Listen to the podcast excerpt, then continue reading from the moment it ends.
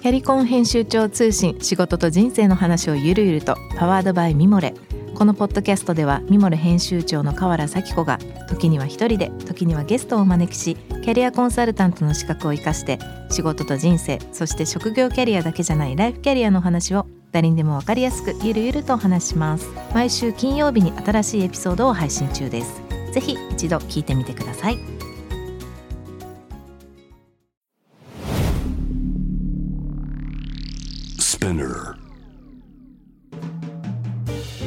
ナビゲーター中道大輔です。Vision to the Future with Forbes Japan このポッドキャストは物事人の魅力を引き出すことで日本のカルチャーの価値を再定義し世界と共有するコミュニティプログラムです。ショートコンテンツ Vision to the Future Stories と題して毎週水曜日金曜日日曜日にフォーブジャパンよりピックアップしたニュースをお届けしております。はい、えー、今日ご紹介するトピックはですねえー、2022年9月の9日の、これも前回と一緒ですね。カーリー・ポルフィオさんの記事。えー、在70年、96歳で亡くなった、えー、エリザベス女王の波乱の生涯ということで、えー、もう皆さんもご存知だと思いますが、えー、イギリスのエリザベス女王が9月の8日、えー、96歳という、えー、年齢で、死去されたというニュースが世界中を飛び回りました。エリザベス女王ね、えー、英国の君主として最も長い70年在位期間を過ごした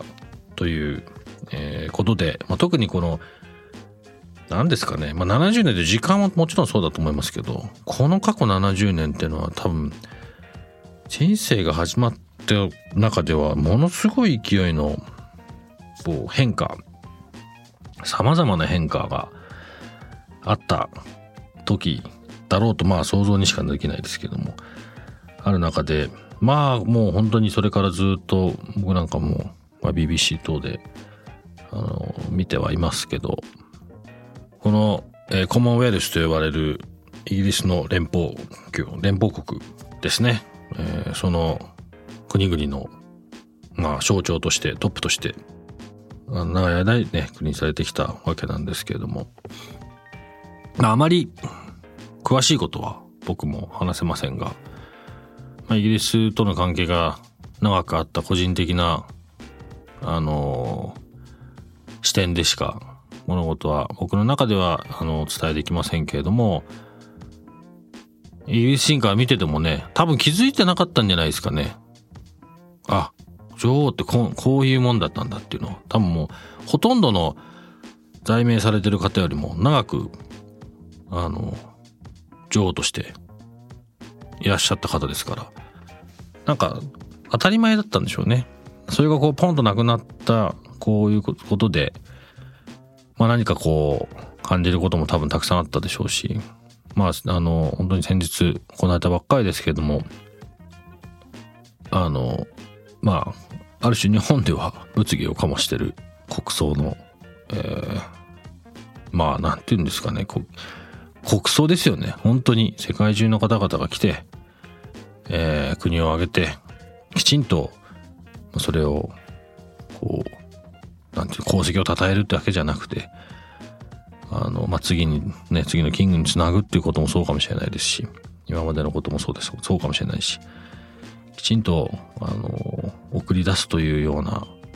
ふうに僕は僕は個人的に見ましたけども、なんだろうな、印象としてはこう、歴史もそうですけど、しっかりしてるなという、なんか中途、抽象的な話かもしれないですけどね、あの、すごく意味のあったものになったんじゃないかなと思います。これは100年後、200年後にね、この、この期間の話がきっと歴史の本とかにも出てくるんだと思いますが、重要な話だと思いました。まあ本当に最近のトピックなので、ぜひこういう形で残しておきたかったっていうのもありますし、そうですね。あまり政治的な話はあれですけども、国葬ということで言うと、あのー、まあ、これから日本でも国葬があります。まあ、僕は個人的には、うん、国葬にしなくていいんじゃない？安倍さんのやつは、と思ってます。一つの正当な話だと思うので。まあそういうのもひあのひっくるめてね見習えることはあったんじゃないかなと思いますし、えー、まあこれはもう決めは決まったことですから今から日本の国内でどこ言うつもりもないですがいろんな意味で次につなげられるようになったらいいんじゃないかなと思うことでもありました。この、まあ、一つの転換期にあると思います。えー、次のね、キング。逆に言うと、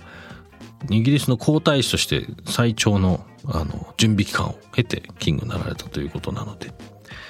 どういうことになるのでしょうか。えー、それはそれでまた陰ながら注目したいなと思います。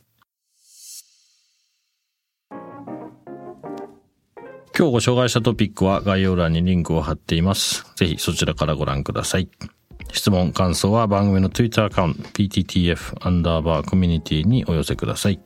このポッドキャストはスピナーのほか、Spotify、Apple Podcast、Amazon Music などでお楽しみいただけます。お使いのプラットフォームでフォローしてください。そして、毎週月曜日には様々なゲストと共にお送りするゲストトークエピソードが配信されます。詳しくは、概要欄そちらも載せています。こちらもチェックお願いいたします。Vision to the Future Stories ここまでのお相手は中道大輔でした。